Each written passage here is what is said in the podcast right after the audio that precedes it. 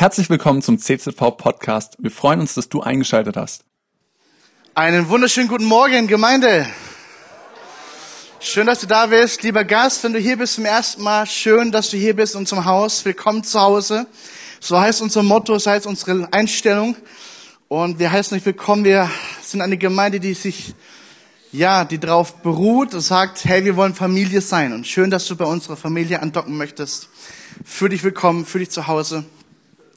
Und jeder, der regelmäßig kommt, hey, schön, Heimspiel, Gott ist hier, du bist hier, alles gut für ein Rendezvous, für ein Date mit Gott, oder? Ähm, ich leg los mit einer kurzen Rückblick. Am Montag hatten, hatte ich auf dem Herzen, okay, wir als Gemeinde, wir werden noch mit, ein paar Mitarbeitern, werden wir die Decke streichen unserer unteren Räume im, im Keller, im unter, untere Saal. Und mein Ziel war, für so drei Tage abkleben, alles drum und dran, zweimal die Decke zu streichen. Das war mein Ziel. Und mein Glaube war nicht gerade groß. Und Markus sagte, komm, wir gucken mal, wer alles kommt. Und es kamen über drei Tage äh, hinweg acht Helfer, die wirklich kontinuierlich da waren, von morgens neun Uhr bis abends fünf Uhr. Und da kam noch mal der Spättrupp. Warte, warte. Dann kam noch mal ein Spättrupp von nach der Arbeit, so ab halb fünf, fünf bis halb acht, acht. Die haben auch noch mal losgelegt, also richtig krass. Waren auch noch vier Leute, die richtig range geklotzt. Ja, das ist das richtige Wort. Geklotzt haben die. Und wenn ihr mal wollt, geht nach dem Gottesdienst mal runter in die Räumlichkeiten. Der Raum ist, ist sowas von anders. Leute sagen, wenn sie reinkommen, so hell, so schön. Der Raum ist viel größer als vorher. Und das alles, weil ihr mitgeholfen habt. Vielen, vielen Dank. Und nochmal Applaus für euch, Helfer. Vielen Dank. Vielen, vielen Dank. Hammer, hammer toll. Ich heiße Sebastian, ich bin ein Teil vom Pastorenteam, bin für Kleingruppen zuständig und so weiter und darf heute predigen. Pastor Markus ist heute unterwegs. Der ist heute in Pforzheim, in der Volksmission Pforzheim und wird dort predigen. Und da darf ich ran und ähm, ich lade euch jetzt ein mitzubeten und dann legen wir los. Herr Jesus, ich danke dir, dass du mit dabei bist, dass du reden möchtest, dass es das Thema ist auf deinem Herzen. Und ich bitte dich, dass du durch mich sprichst, dass du mir die nötige Autorität gibst, Herr, aber auch die Weisheit, die Dinge so zu sagen, wie es du möchtest, Heiliger Geist. Mach du Jesus groß und zeige uns das Herz des Vaters, zeige uns das Herz Gottes. Nimm uns mit auf die Reise, lass uns eintauchen in deine Wahrheit, in deinem Wort, Gottes, Herr. Ermutige du jeden, der hier ist.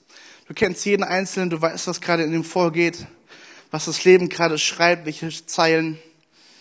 Aber du hast Antworten, Jesus, du hast Antworten. Und so sprich du hinein. Sprich du hinein. Wir laden dich ein, Geist Gottes, mach du Jesus groß. Denn dein Name, Jesus, ist kraftvoll, schön und wunderbar, Herr. Und du hast keinen Gegner, keiner hält dich auf. Dir ist alles möglich. Und wir sagen laut?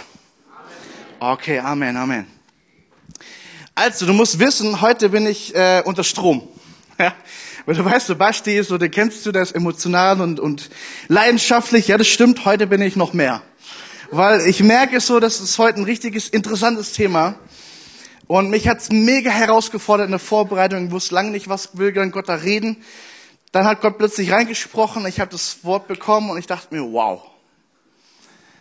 Wow, okay, das, das fordert mich heraus. Aber zur gleichen Zeit motiviert mich das enorm, die Wahrheiten Gottes heute anzunehmen und zu glauben und zu leben.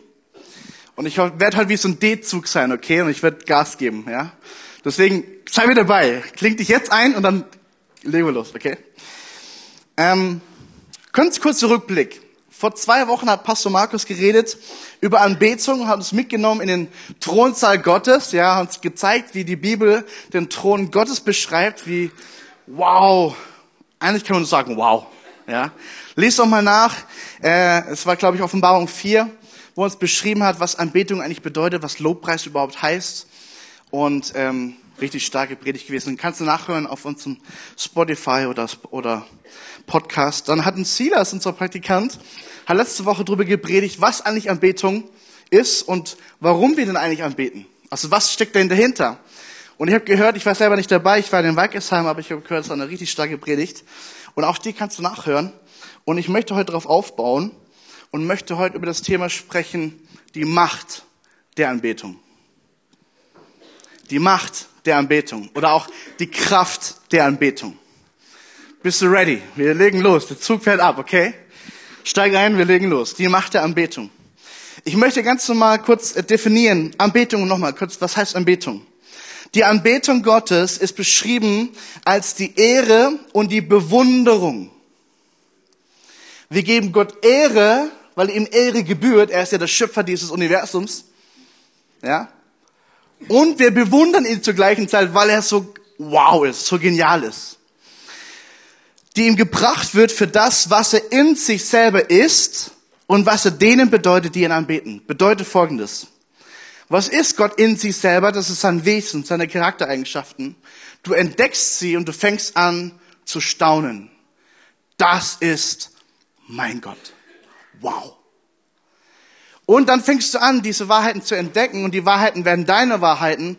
Und du fängst deswegen auch an, Gott zu verehren, weil es deine Wahrheit ist, die Gott dir gleich gemacht hat, die Gott dir groß gemacht hat. Und dann ist es so ein Kreislauf und du kommst eigentlich gar nicht mehr drauf raus. Sagst du, wow Gott, wer du bist. Ich habe was Neues entdeckt, wer dein Wesen ist. Dein Charaktereigenschaft, wow. Mega. Und du kommst irgendwann an diesen Punkt, wo Lieder nicht mehr ausreichen. Lieder reichen irgendwann nicht mehr aus, für das zu beschreiben, was du gerade empfindest, wer Gott ist. Aber Lieder helfen dir. Machen wir weiter. Anbetung bedeutet also, mit seinem ganzen Herzen und Sein auf Gott ausgerichtet zu sein und ihn für das Kostbarste und Wertvollste zu halten, das er ist. Das hat Silas gepredigt letzte Woche. Hammer, gut, oder? Ich zitiere unseren Praktikanten. Hammer. Silas, come on. Philippa 3 sagt es folgendermaßen, ja wirklich gegenüber dem überragenden Werk, dass Jesus Christus mein Herr ist, hat alles andere seinen Wert verloren. Um seinetwillen habe ich alles hinter mir gelassen. Und es ist für mich nur noch Müll, wenn ich bloß Jesus habe. Was kann man drunter schreiben? Mein Gott ist das Kostbarste, was ich habe. Ich bewundere ihn. Und alles andere ist Müll im Vergleich zu ihm. Das ist eine ziemlich heftige Aussage der Bibel. Ähm, und nochmal zitiere ich Sie das. Come on. Anbetung, Lobpreis und die Verehrung Gottes ist die größte Freude. Sag mal die größte Freude. Das Beste. Das Schönste. Das Vollkommenste, was ein Mensch nur tun kann. Okay. Es ist das Schönste und Tollste, was du machen kannst. Du bist dazu gemacht, Gott zu bewundern und Gott anzubeten. Das ist ein Teil, warum Gott dich wollte. Wollte, er wollte zeigen, wie er ist und er wollte einfach nur zeigen, liebst du mich auch so, wie ich dich liebe? Und wir können einstimmen mit den Engeln und sagen, wow, ja Gott, du bist Hammer. Du bist heilig. Du bist kraftvoll. Du bist wunderbar. Du bist schön. Das war jetzt alles Basics. Das war letzte Woche, okay? Da David drückt es folgendermaßen aus. David, Psalm 18, sagt er, von David, dem Diener des Herrn, er sang folgendes Danklied, nachdem der Herr ihn aus der Gewalt aller Feinde befreit hat. Also halt mal kurz inne, was, was das bedeutet. Er war unterwegs, er wurde verfolgt, er wurde, er hat Bedrängnis erlebt, er hat Kampf erlebt, Verfolgung und dann daraufhin schreibt er dieses Lied. Er sagt, ich liebe dich, Herr. Hammer. Ich liebe dich, Herr. Und dann achte mal drauf, was, wie er Gott beschreibt und achte mal drauf, mit welcher Präposition. Er sagt, du bist meine Kraft, mein Fels, meine Festung, meine Retter, mein Gott, meine Zuflucht, mein Sicherheit, mein Schild, mein starker Helfer, meine Burg. Zehnmal mein. Das ist nicht irgendwie Gott, du bist für irgendjemanden ein Fels. Nein, du bist mein Fels. Gott, du bist nicht für irgendjemanden ähm, ein starker Helfer. Nein, Gott, du bist mein starker Helfer. Und plötzlich merkst du, das wird persönlich. Das wird kraftvoll. Das ist der Anfang seines Liedes. Du denkst schon so, wow, David, hey, stark. Wann hat er es geschrieben? Nachdem die Verfolgung zu Ende war. Es ist interessant, achte mal drauf, welche Lieder David und, und auch die anderen Psalmisten geschrieben haben und in welchem Kontext, in welcher Umgebung. Wir kommen nachher nochmal drauf zurück. Also Anbetung ist wie so, ein, wie, so ein, wie so eine Autobahn zum Thron Gottes. Wenn du anbetest, dann fährst du direkt zum Thron Gottes. Wenn du anbetest, dann fährst du direkt zum Herzen Gottes. Und du schaust ihn an, du bewunderst ihn, wie er ist. Aber jetzt ist hier das Leben. Das Leben ist eine Herausforderung, oder? Ja, wir sind alle dabei, das Leben zu genießen. Das Leben ist lebenswert. Amen. Okay, nochmal. Das Leben ist lebenswert. Amen. Seid ihr dabei? Ja, das Leben ist gut. Toll. Und trotzdem erleben wir Höhen und wir erleben Tiefen. Wir erleben Glückseligkeit, wir erleben Zerbruch und Trauer. Wir erleben Sieg und Sieg und Sieg mit Jesus. Wir kennen aber auch des Todes, den Todesschatten wie der Hirte in Psalm 23 beschreibt. Und wandere ich auch durch das Tal des Todes. Dein Stecken, dein Stab trösten mich. Wir erleben Hoffnung und Freude, aber auch Kampf und Mühsal. Hey, das Leben ist lebenswert, das Leben ist großartig, aber das Leben ist herausfordernd. Und wir stecken mittendrin in diese Spannungen, oder? Wir können da nicht ausweichen, wir sind mittendrin. Und Gott stellt sich zu uns, sagt, hey, ich bin mit dabei. Ich bin der starke Partner an deiner Seite. Und wir als Christen sind noch mal herausgefordert und noch mehr herausgefordert, weil wir wollen ja Jesus nachfolgen. Wir wollen nicht nur irgendwie dieses Leben leben, wir wollen Jesus ähnlicher werden, oder? Deswegen nennen wir uns ja Christen von Christus, ja, dem wir nachfolgen, den wir, an den wir glauben, dem wir ähnlicher werden. Deswegen lesen wir das Wort Gottes, oder? Und hey, Nachfolge ist kein Spaziergang, es ist ein Marathon. Ich habe euch ein Bild mitgebracht eine Frau läuft, also wunderschön, oder? Also wenn man da joggen könnte, dann würde ich auch joggen. Come on. Also hey, wenn das mein Spaziergang wäre morgens. Woo! Also hey. Huh, da werde ich sogar morgens fünf aufstehen. Come on. Gar kein Problem. Bei diesem Sonnenaufgang, oh yeah. Aber weißt du, was interessant ist? Damit du diesen Ausblick erleben kannst, fängst du ganz schön tief unten an. Und du musst den ganzen Weg hochlaufen. Und dann denkst du, wow, schön, aber irgendwie wird's kalt abends, ich muss wieder runter. Das Leben ist ein Auf und Ab. Und wir haben so einen Gegner, der uns verhindert, der uns versucht kaputt zu machen, der uns versucht von Gott abzubringen. Wir nennen ihn Satan, Teufel. Und die Bibel nennt ihn ganz oft, und interessant, Paulus kennt ihn auch. Paulus sagt zum Beispiel, einige haben nämlich den richtigen Weg bereits verlassen und folgen jetzt dem Satan nach. Da hat es der Teufel geschafft, die Person wegzubringen von Gott. 1. Thessalonicher 2 sagt zum Beispiel, wir waren entschlossen, zu euch zu kommen, nach zum Beispiel Kreuzheim. Ich, Paulus, versuchte es sogar mehrmals als nur einmal, doch der Satan hat uns daran gehindert. Also du merkst, die Nachfolge ist nicht einfach nur neutral, die Nachfolge hat auch einen Gegner. Und wir schauen uns mal diesen Gegner an, weil er ganz viel mit Anbetung zu tun hat. In Epheser 6 heißt es zum Beispiel, werdet stark durch den Herrn und durch die mächtige Kraft seiner Stärke. Du sollst in Christus stark werden. Warum? Damit du dem Teufel widerstehen kannst. Weil der Teufel versucht, deine Beziehung mit Gott kaputt zu machen. Das Date mit Gott zu, äh, zu ruinieren. Diese Lügen einzublenden und so weiter und so weiter. Denn wir kämpfen nicht gegen Fleisch und Blut, nicht gegen Menschen aus Fleisch und Blut, sondern gegen böse Mächte und Gewalten der unsichtbaren Welt, gegen jene Mächte der Finsternis, die diese Welt beherrschen. Also hey, bedeutet nicht kein Hokuspokus, sondern bedeutet ganz einfach das, es gibt einen Satan, es gibt das Böse und das Böse versucht, in diese Welt um sie zu greifen und versucht, dich von Gott abzubringen. Und ganz ehrlich, du erlebst es ja täglich, oder? Du fährst nach dem Gottesdienst auf der Autobahn vielleicht Jemand schneidet dich und was kommt aus dir raus? Du. Da kommt nicht, Halleluja, Gott liebt ihn, segne ihn. Nein, da kommt, wie kannst du nur es wagen, mich zu schneiden? Keine Ahnung, wenn der Chef dich runtermacht, kommen plötzlich Gedanken, wo du denkst, oh Mann, wo kommt die denn her? Das Böse ist in dieser Welt drin und hey, wir kennen es auch, oder? Aber wir sollen dem Bösen widerstehen werdet in dem Bösen widerstehen können, wenn du in der Waffenrüstung Gottes unterwegs bist. Und Anbetung hat da ganz viel damit zu tun, mit der Kraft, dem Teufel zu widerstehen. Wer ist denn dieser Teufel? In Johannes 8, 44, 8, 44 heißt es, ihr habt den Teufel zum Vater, ihr tut mit Vorliebe die bösen Dinge, die er tut. Er war von Anbeginn ein Mörder und hat die Wahrheit immer gehasst. In ihm ist keine Wahrheit und wenn er lügt, entspricht das seinem Wesen, denn er ist ein Lügner und der Vater der Lüge. Zusammengefasst, der, der Satan ist ein Lügner. Seine Lieblingsbeschäftigung ist was zu tun? Die Lügen in den Kopf zu setzen. Dein Sicht zu verblenden, dein Glaube ganz klein zu machen und die Sorgen riesengroß zu machen, damit du wegschaust von Jesus. Der Anfänger und Vollender meines Glaubens, oder? Und er, Neuigkeiten vielleicht auch für dich. Hey, er ist auch noch dieser Fürst dieser Welt. Er regiert diese Welt, oder? Sagt die Bibel uns. Er ist es, der das Böse florieren und blüten lässt. Er ist es, der das Böse lenkt. Er ist es, der Menschen abbringen möchte von dem Plan Gottes. Er ist es, der den Beruf von Gottes kaputt machen möchte.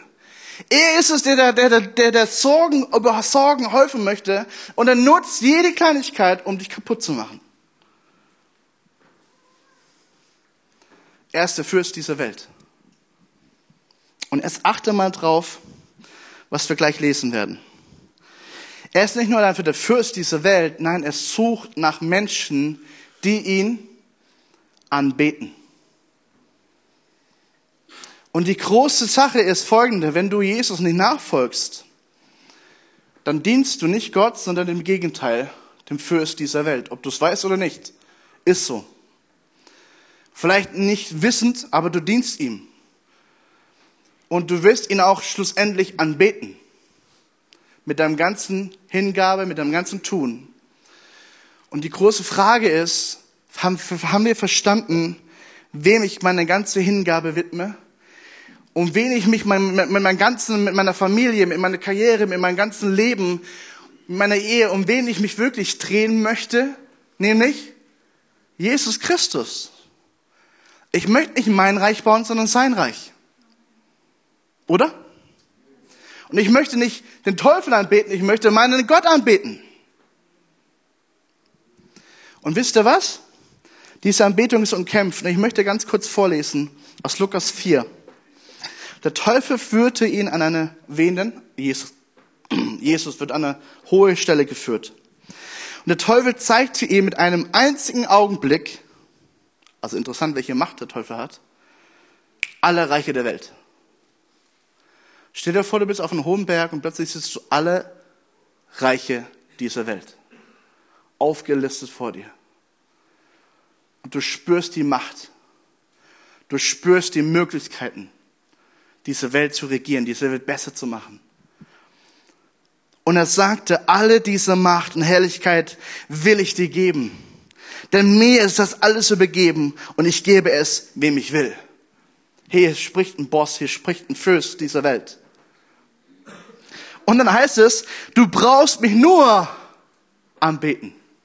Nur einmal, Jesus, nur einmal. Knie nieder vor mir und bet mich an. Dann gehört alles dir. Und ich glaube wirklich, Jesus war herausgefordert. Er wurde versucht.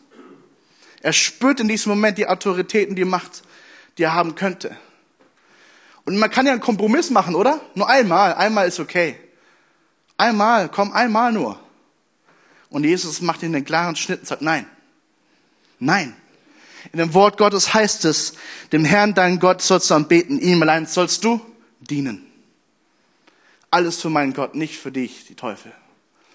Was lernen wir aber auch aus dieser Geschichte nebenbei? Der Teufel, wem hat, also achte mal drauf, was hier steht. Ich will dir geben. Mir ist alles übergeben. Ich gebe es, wem ich will. Bete mich an. Hey, das ist die Handschrift des Teufels. Ja, er hat Macht. Ja, er hat Einfluss. Und ja, er will deine Anbetung. Die Sache ist nur, Jesus ist größer Jesus ist stärker und Jesus ist die Antwort. Bete ihn an. Amen.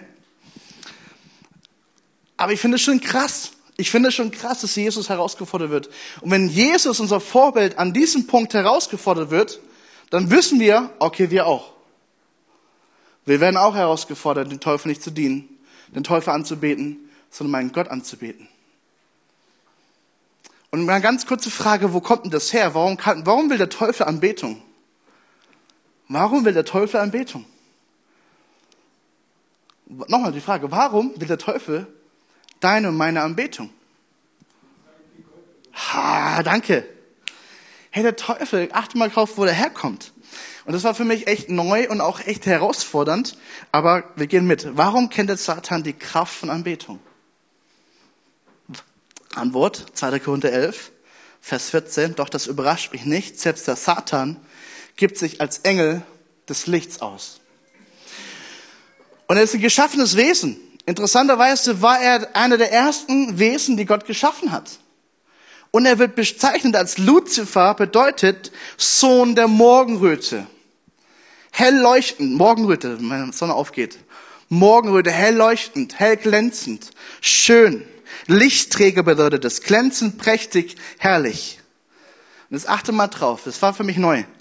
Luzifer, also das Wort Luzifer im Hebräischen Hellel, kommt von der Wurzel Halal. Okay, jetzt denkst du, okay, was will der jetzt von mir? Halal bedeutet Halleluja. Das Wort Luzifer, Satan, ist abgeleitet von unserem Wort Halleluja. Bedeutet Lobpreisen, hell scheinen, prachtvoll glänzen, feiern, verherrlichen, berühmen, jemand berühmt machen. Das alles ist eigentlich auf Gott ausgerichtet und der Teufel, sein Name, leitet sich ab von diesem Verherrlichen. Warum, was war seine Aufgabe als Engel? Er sollte die Anbetung Gottes im, im, im Himmel führen und leiten und Gott groß machen. Mit allen anderen, mit, anderen, mit allen anderen Engeln. Seine Aufgabe war, Jesus Christus groß zu machen. Mit Anbetung. Und interessanterweise liest du in Hesekiel, 28. Er war der Inbegriff von Weisheit und vollendeter Schönheit. Er war mit Edelstein geschmückt. Er war ein glänzender Engelwächter. Er war nicht irgendjemand. Er war einer der höchsten Engel. Und dann heißt es interessanterweise, also Engel nebenbei loben Gott, sie beten Gott an und sie dienen Gott, ne? Also ganz einfach. Aber ne, nebenbei, er liebte es anzubeten. Er hat es selber angebetet. Und er hat gemerkt, die Anbetung Gottes, die vollkommene Anbetung Gottes, die hat ihn versucht. Und hat sich in seinem Herzen, heißt es Hesekiel 28, 17, deine Schönheit hat dein Herz zum Hochmut verführt. Du hast deine Weisheit verdorben, weil dir dein Glanz so wichtig war. In Jesaja heißt es sogar, du wolltest dich dem Allerhöchsten gleich machen. Du wolltest wie Gott sein. Und dann sagt Jesus in Lukas 10, 18, er sprach zu seinen Jüngern, ich schaute den Satan wie ein Blitz vom Himmel fahren. Das war die Konsequenz Gottes, er hat ihn rausgeschmissen. Und mit ihm ein Drittel aller Engel. Also wenn wir über Anbetung reden, um die Kraft der Anbetung, musst du eins wissen, der Satan kennt die. Kennst du die auch? Kennst du auch die Kraft der Anbetung? Kennst du auch die Macht der Anbetung? Weil der Teufel kennt die. Und der Teufel will die von dir. Aber hast du verstanden, was das bei dir auswirken kann? Gehen wir weiter. Okay. Der Teufel versucht immer wieder, diesen ersten Platz, wo Gott eigentlich stehen sollte, streitig zu machen mit dir und mir. Und du siehst es zum Beispiel, du siehst es zum Beispiel, das goldene Kalb. Das Volk Israel wurde befreit und was was machen sie, während Mose auf dem Berg ist und während Mose diese, das Gesetz Gottes bekommen soll? Sie tun sich einen selbstgemachten Götzen bauen, aus Gold geschmückt, aus Gold gegossen und beten das selbstgemachte Geschöpf an. Also ich, hab, ich dachte mir in der Vorbereitung, wie idiotisch ist das denn bitte? Du hast einen Gott, der dich rausbefreit mit kraftvollen Wundern, zehn Stück an der Zahl. Du siehst zehn Wunder gehst aus diesem Ägypten raus, aus deiner Sklaverei, bis am Berg, musst mal 40 Tage warten. Und dann sagst du, hey, diesen Gott, ach doch, komm, der hat mich vergessen. Ich mache mir jetzt meinen eigenen Gott. Und mh, hm, dieser Musikstände, der habe ich selber gemacht, den bete ich jetzt an. Das ist viel kraftvoller als mein Gott, der zehn Wunder gemacht hat. Ey, wow, so schön. Wie dumm ist das denn? Aber die Israeliten haben es gemacht. Und interessanterweise zieht sich durch wie ein roter Faden. Bei Nebukadnezar, im Daniel zum Beispiel, siehst du es auch, das goldene Standbild. Und interessanterweise liest du hier an der Wand, dass zum Beispiel jetzt plötzlich hieß, wenn die Musikinstrumente spielen, beugt euch nieder. Jetzt fing der Teufel an, auch noch Musik zu nehmen um Mystik zu verfälschen, damit er angebetet werden in Form von Nebukadnezar. Und jeder musste sich beugen. Auch die Christen damals. Und du kennst vielleicht die Geschichte. Drei haben sich geweigert. Die Freunde von Daniel. Und die Konsequenz war Feuerofen. Und Gott hat aus dieser Geschichte was riesengroß gemacht. Ein Engel kam hinein, sie waren nicht ver, die Haare waren nicht verglimpft, nichts war ver, ver, verkohlt, gar nichts. Und Nebukadnezar sieht das und wird gläubig. Das ist eine krasse Geschichte. Aber es brauchten drei Christen, die sagen, nee, ich bitte mich diesem Götzen an, ich bitte nur meinen Gott an. Ich werde mich nicht beugen. Warum ist Anbetung so kraftvoll? Die zweite Frage, die ich habe an dich ist, welcher Wahrheit singt deine Seele? Welche Wahrheit singt deine Seele? Zum Beispiel Römer 10 heißt es, du tust mit deinem Mund Jesus Christus bekennen und im Herzen glauben. Das bedeutet, was du glaubst, muss auch irgendwie raus. Und dass du glaubst, innerlich wird äußerlich sichtbar, oder? Seid ihr dabei? Das heißt, deine Worte haben Macht. Deine Worte haben Kraft, weil sie zeigen, dass was du innerlich glaubst, zeigt sich äußerlich. Zum Beispiel, ich bin mitten in meiner Krankheit und ich bezeuge, mein Gott ist stärker als meine Krankheit. Was zeigt mir das? Du glaubst, was du in deinem Herzen, du bekennst, was du in deinem Herzen glaubst. Nämlich der Wahrheit, dass Jesus Christus größer ist als alle Krankheiten, oder? Dein Glaube ist innerlich, dein Bekenntnis ist öffentlich. Und ich möchte dich mal kurz mit reinnehmen, was sagt denn David? David zum Beispiel Psalm 3. Das ist hochinteressant, Psalm 3. Da heißt es, er musste fliehen vor seinem Sohn Absalom. Der wurde auch wieder verfolgt. Also David hat echt krass Verfolgung erlebt. Und dann heißt es, er schreibt ein Lied. O Herr, ich werde von vielen Feinden bedrängt. Sie haben sich gegen mich verschworen und spotten, der ist erledigt. Auch Gott will ihm nicht mehr helfen. Das war seine Situation. Und was glaubt er? aber du, Herr, nimmst mich auf und du nimmst mich in Schutz. Er sang das, es war ein Bekenntnis. Warum? Das zeigt, er hat es auch geglaubt. Später heißt es, so kann ich sogar beruhigt einschlafen und morgen in Sicherheit erwachen, denn der Herr beschützt mich. Auch wieder so ein Zeichen, hey, er wusste, Gott, mein Gott ist treu. Und mein, wenn mein Gott treu ist, dann kann ich sogar inmitten dieses Kampfes, inmitten dieser Verfolgung, kann ich ganz beruhigt und sicher einschlafen. Weil mein Gott ist treu. Und er sang es sich selber immer wieder. Ja, David, du, du kennst diese Treue Gottes. Mein Gott ist treu. Dein Bekenntnis ist öffentlich, dein Glaube innerlich. Und Vers 9, ja Herr, von dir kommt Rettung und Hilfe. Es klingt wie eine Erinnerung. Ja Herr, von dir kommt Rettung und Hilfe. Warum zum Beispiel beten die Christen laut? Schon mal gefragt? Du kannst ja auch leise beten. Gott hört das ja auch. Ich habe folgende Antwort. Also für mich ist es eine Antwort. Denn wenn meine eine Seele hört, was ich bete, das ist wie so eine Selbstreinigung. Ich höre mich selber beten, die Wahrheiten Gottes. Und dann sage ich, ja, stimmt, genau. Genau. Genau so ist es. Und David macht das gleiche, ja, Herr, von dir kommt Rettung und Hilfe. Und er singt es aus. Ich will dich fragen, welche, welches Lied, welche Wahrheit hast du auf den Lippen, wenn das Leben mal dich kurz in die Zwänge nimmt? Welche Wahrheit hast du auf den Lippen? Welche Wahrheit möchtest du groß machen? An welche Wahrheit hältst du fest? Und jetzt spürst du die Kraft der Anbetung. Weil Worte haben Macht. Vers äh, Punkt 3, die Kraftanbetung entfaltet sich im Bedrängnis. Und jetzt wird's wirklich interessant. Das war alles nur ein Hinweis auf das, was da nicht kommt. Zweite Chronik 20, wir vor ein paar Wochen haben davon gehört, von dem Frank Rütten.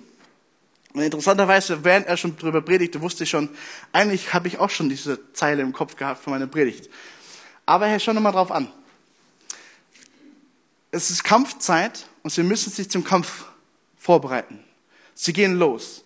Und der König Joschafat sammelt alle und sagt, hey Leute, hört mir zu. Männer aus Juda, also eine kurze Motivationsrede. Glaubt an den Herrn, euren Gott, und dann werdet ihr siegen. So, okay, Glaubt seinen Prophet und es wird euch gelingen. Und dann machen sie sich auf zum Kampf, zum Ort, wo sie kämpfen werden. Das war ja nicht einfach nur so ein bisschen kämpfen, es, ging um Leben und Tod. Und dann hat er sich beraten und er nannte, es achte mal drauf, er nannte Sänger, die im heiligen Schmuck dem Herr vorangehen. Bedeutet, heutzutage, unsere Lobpreisband würde vorausgehen. Die wären die Ersten, die sterben. Halleluja. Die, die Ersten, die Musik machen die Lieder singen. Was singt sie denn für ein Lied? Welche Wahrheit haben sie auf den Lippen? Welches Bekenntnis erinnern sie sich dauernd, bis sie an dem Ort sind, wo sie kämpfen sollen? Mach mal nächste Seite, nächste Folie. Sie sagen Dank dem Herrn, denn seine Gnade bleibt ewig bestehen. Egal wie es ausgehen wird für uns, seine Gnade wird ewig bestehen. Egal ob ich sterben werde oder nicht, seine Gnade wird ewig bestehen. Und diese Lobpreisleute mussten anfangen, dieses Lied zu singen. Und das Volk sang mit. Und hatte einen Fokus auf den Herrn und auf seine Möglichkeiten. Dem, und jetzt beachte mal, was die Macht der Anbetung bedeutet. In dem Augenblick, in dem sie anfingen zu singen und Gott zu loben. Was tat Gott daraufhin? Er ließ das ganze, die ganzen Gegner, Ammon, Moab aus dem Gebirge und die anderen, in einen Hinterhalt laufen und sie wurden geschlagen. Die Leute kommen an nach diesem Marschlied, deine Gnade soll ewig bestehen, deine Gnade soll ewig bestehen. Und sie sind richtig so im vollen Fokus, hey Gott, deine Gnade wird ewig bestehen. Sie kommen an und dann, alles sind tot. Der Herr hat schon für sie gekämpft. Verstehst du, was die Macht der Anbetung bedeutet? Sie fingen an, ihr Bekenntnis zu singen, ihre Wahrheit auf den Lippen zu singen. Und Gott fing an zu handeln und zu handeln und zu tun. Das ist doch der Hammer, oder? Denkst du, okay, Altes Testament, okay, Basti, Neues Testament ist noch viel krasser. Apostelgeschichte 16. Bist du bereit? Wir kommen dem Ende zu. Apostelgeschichte 16. Paulus und Silas unterwegs. Dann gibt es eine Frau, die dauernd in Paulus hinterherläuft. Äh, wir machen das mal folgendermaßen. Robert, steh mal auf. Du bist es Paulus, okay? Und du bist der Gesandte des Herrn. Du tust Wunder. Du predigst. Du darfst jetzt mal von hier nach dahin laufen. Ich bin die Frau. Das ist Paulus! Das ist Paulus! Er verkündet euch Jesus, der Weg, die Wahrheit und das Leben. Lauf mal weiter. Hey, das ist Paulus! Das ist Paulus! Er verkündet euch Leben! Mach mal weiter. hey, das ist Paulus. Das ist Paulus. Er verkündet euch Jesus. Nervt sich schon ein bisschen? Nee. Nee? okay, danke. Bleib stehen. Hey, das hat, das hat die Frau drei Tage lang gemacht. Drei Tage. Überall, wo Paulus war, war die Frau auch. Das ist Paulus. danke. Das ist Paulus, das ist Paulus. Und irgendwann, also, das war ja richtig, das, das hat er gestimmt. Und irgendwann offenbart der Heilige Geist in Paulus, hey Paulus, das ist zwar richtig, was du sagst, aber es ist nicht von mir. Es ist von einer anderen Quelle. Dämonisch, teuflisch. Handle bitte mal. Und Paulus, die Momente, oh Moment. Okay, dann was ganz anderes. Dreht sich um, fahr aus, Dämonen. Und die Frau war schweigsam. Und die Bibel sagt, es war ein Wahrsagergeist in ihr. Die hat damit Geld gemacht, oder die, die Besitzer von dieser Frau haben Geld damit geschäft. Und plötzlich war das Geschäft kaputt. Und ein Aufruhr entstand. Hey, die haben was richtig gemacht, Paulus und Silas. Die Folge war aber, Aufruf, ein Aufruhr entsteht. Und die werden vor das Gericht gezerrt. Und lest jetzt mir mal, was passiert. Sie ließen Paulus und Silas in die Kleider von Leib reißen und ordneten an, sie mit der Rute zu schlagen. Das ist interessant, ich habe extra mal nachgelesen mit mehreren Übersetzungen nachdem man ihnen eine große Zahl von Schlägen gegeben hat. Manche sagen sogar Misshandlung. Das war nicht mal kurz so klapp, klapp, klapp, okay, alles easy, mach weiter. Hey, ihr Rücken war zerschunden, offen. Sie werden in den Kerker gesetzt, lies nach, wenn ich rede.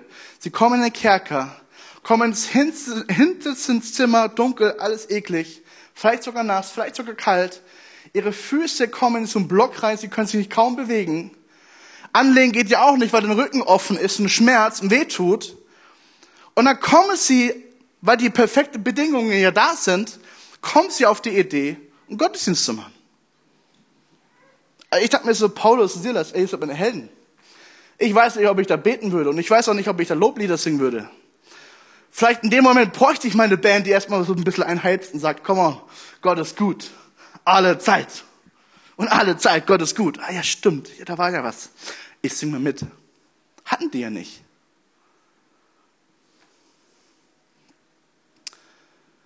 Aber sie fangen an zu beten. Sie fingen an, Loblieder zu singen, steht hier. Und dann hörst du, und das finde ich super interessant, und die Mitgefangenen hörten ihnen zu. Weißt du was, wo du am meisten Zeugnis geben kannst über deinen Gott? Inmitten deiner Schwierigkeiten. Weil dein Umfeld hört dir zu. Was kommt aufs Klage aus deinem Mund? Was kommt als Lied aus deiner Wahrheit? Welche Wahrheit singst du? Welche Wahrheit lebst du vor? Dein Umfeld schaut dir zu. Die Mitgefangenen hörten ihnen zu, wie sie Loblieder sangen. Und die dachten sich, die Spinne, Alter. Wie geht denn das, dass man so misshandelt wurde und jetzt kann man Loblieder, Gott, du bist gut singen? Das macht doch gar keinen Sinn. Und Gott fängt an zu handeln. Die Macht der Anbetung. Die Macht der Anbetung. Das Tolle ist nicht nur, dass die Gefangenen frei werden, sämtliche Türen auffallen und die, also die, das ist ja unglaubliche Macht, Erdbeben, es ist ja wirklich Hollywood-like, ja? Es geht sogar so weit, dass ein Gefangener sein Haus, seine ganzen Mitsklaven, die er hatte, seine Mitglieder, seine Familie, alle werden gerettet und glauben an Jesus Christus wegen dieser Geschichte. Du weißt nicht, was Jesus aus seinen Schwierigkeiten machen kann. Aber manchmal macht er was Großes daraus. Und manchmal möchte er einfach nur wissen, was ist in deinem Inneren. Und wenn Bedrängnis und wenn Druck kommt im Leben und dieser Druck drückt dein Leben, welcher Lebenssaft kommt da raus? Welche Wahrheit kommt da raus? Deine Mitgefangenen, deine Mit oder dein Umfeld hört dir zu. Die Band darf kommen. Die Macht der Anbetung. Der Teufel kennt die. Kennst du sie auch? Ich möchte dich einladen, ich möchte dich herausfordern, die Kraft der Anbetung kennenzulernen. Und sie wirklich zu leben, wirklich zu, vorzuleben, wirklich zu auszuprobieren. Ich möchte die Geschichte enden mit einer kurzen Story. Vielleicht kennst du das Lied Blessed be your name. Wir singen immer, dir gehört mein Lob. Dir gehört mein Lob, ein Segen in Strömen. Halleluja. Und das heißt, auch wenn du Leid und durch Wüste gehen musst und so. Weißt du, die Hintergrundgeschichte von dem Lied war der 11. September 2001. Als die zwei Flugzeuge in diese Türme fielen. Menschen starben. Und Matt und seine Frau Beth aus England reisten nach USA sahen das Leid, sahen die Menschen, die in Fülle und Fülle in die Kirchen gingen, sah die Trauer, sah die Wut, sah der Zerbruch im Herzen der Menschen. Und sie sagten sich als Lobpreisleiter, hey, wir haben keine Lieder, um diese Gefühle auszudrücken vor Gott. Die sind wichtig auszudrücken vor Gott. Wir müssen ein neues Lied schreiben. Und sie fingen an, ein Lied zu schreiben und du kennst es, dir gehört mein Lob. Auch wenn ich durch die Wüste gehe, dir gehört mein Lob. Auch wenn ich durchs tiefste Tal gehe, dir gehört mein Lob. Und sie sagen und sie singen sogar, egal was du mir nimmst und egal was du mir gibst, gelobet sei dein Name. Die Macht der Anbetung. Ich habe ein Bild mitgebracht von einem Jungen, zwei Jahre alt, aus der Bethel-Gemeinde in Redding, Kalifornien. Er wird eingeliefert, weil er krank ist.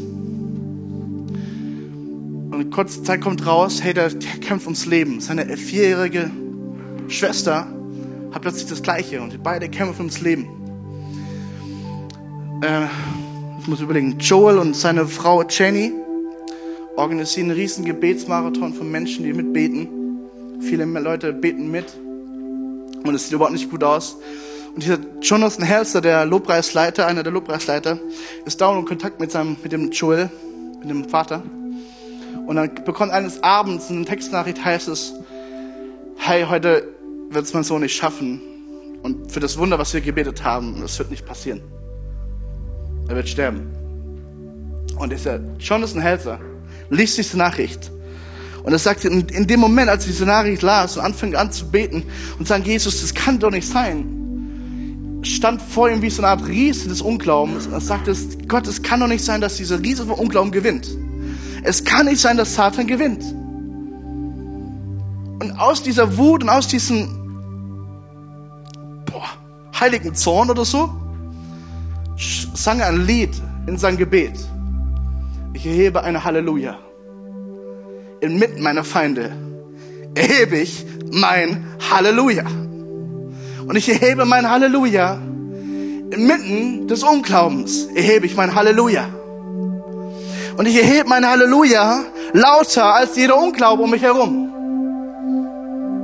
Ich erhebe mein Halleluja, und meine Waffe ist eine Melodie und der Himmel kommt mir zur Hilfe und wird für mich kämpfen. Und diese Zeilen, dieses Lied wurde das Lied, was die Familie Taylor ab diesem Moment dauernd sang. Und Stück für Stück, Stück für Stück wurden die zwei Kids wieder fit. Und das Lied nimmt seine Kreise und Menschen singen das auf Englisch. Vielleicht singen das auch irgendwann mal auf Deutsch. Aber ich will dir mitgeben, was war die Lektion? Die Macht der Anbetung. Die Macht der Anbetung. Welche Wahrheit hast du auf deiner Seele? Cool, dass du dir unsere Predigt angehört hast. Wir hoffen, sie hat dir geholfen und wir wollen dich ermutigen, auch während der Woche Teil einer Kleingruppe zu werden. Schreib uns einfach eine E-Mail an podcast.czv-kreuzheim.de oder komm einfach am Sonntag in unseren Gottesdienst. Folge uns außerdem auf Facebook oder Instagram für alle weiteren Infos. Wir freuen uns auf dich.